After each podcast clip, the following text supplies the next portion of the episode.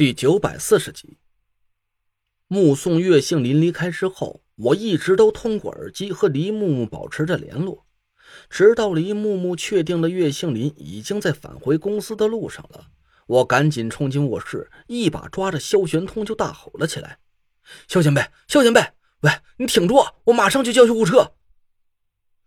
几分钟之后，袁春怡带着两个手下手忙脚乱的冲进了屋子。此时，萧玄通假死的药物已经发作，他僵直着冷冰冰的身子，气息全无。出了什么事情啦？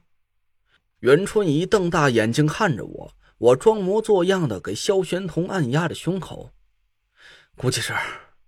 嗨，不行了。这怎么可能啊？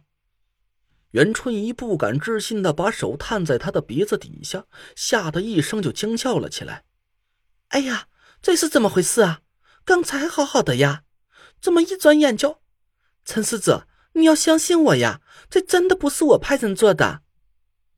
我焦急的摆了摆手，说：“你赶紧出去四处看看，有没有嫌疑人？我估计是有人躲在附近，暗中用法力动了手脚。记着，走楼梯往楼上搜。一般凶手作案之后都会躲到意想不到的地方，趁着混乱再大摇大摆的离开。”他要是从电梯直接下楼，肯定会被监控拍到。你留个人手给我，帮忙一起把萧前辈搬下楼。哦哦，好的好的。袁春怡吩咐一个手下留下帮忙，他带着另外一个人急匆匆的跑出了房间。不多一会儿，刺耳的救护车警笛声响彻了整个楼道。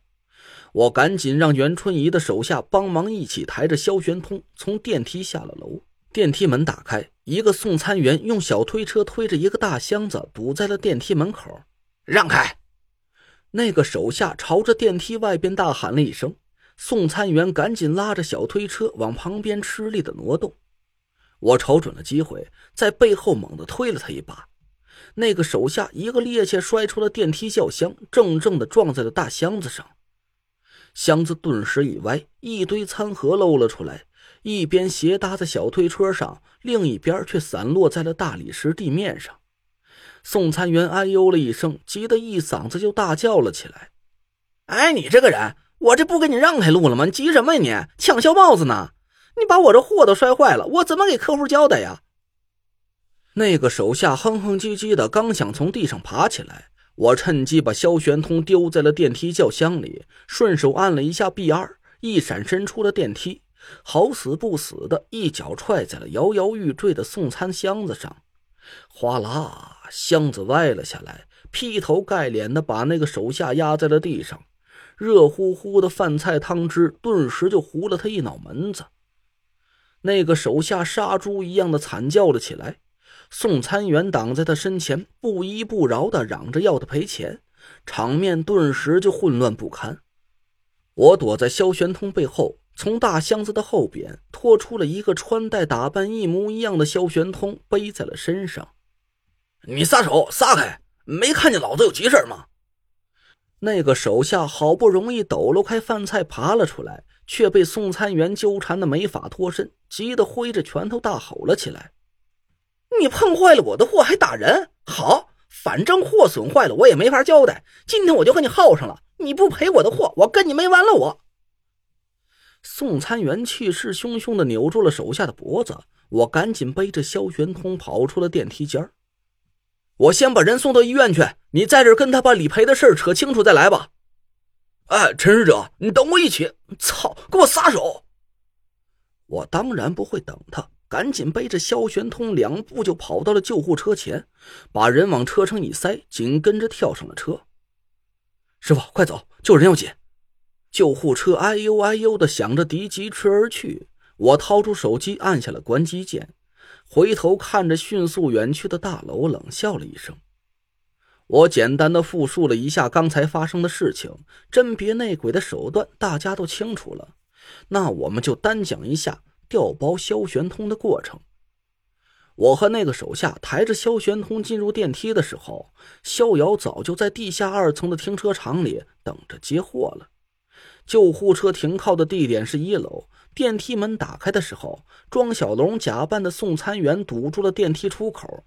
小推车上除了放了一箱子快餐，在箱子背后还藏着一个穿戴打扮和萧玄通一模一样的塑料模特。真正的萧玄通被我扔在了电梯里，自己下了 B 二层。逍遥接到了萧玄通之后，会把他隐藏在早就预备好的一辆垃圾车里，从后门推出大楼，绕几个圈之后，转移到黎木木的车上进行救治。而我却趁着混乱，背着个假人上了救护车。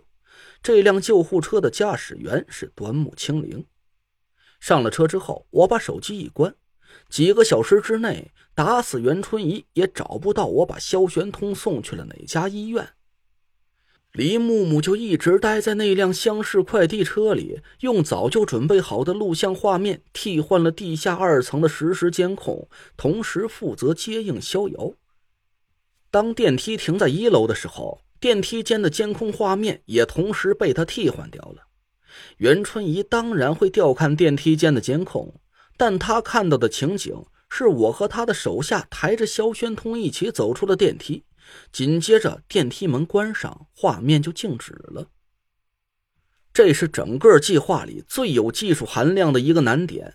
李木木不可能提前知道袁春怡的手下长什么模样。最后一段监控画面是从电梯十八楼下到一楼这短短的几十秒内，他现场制作出来的。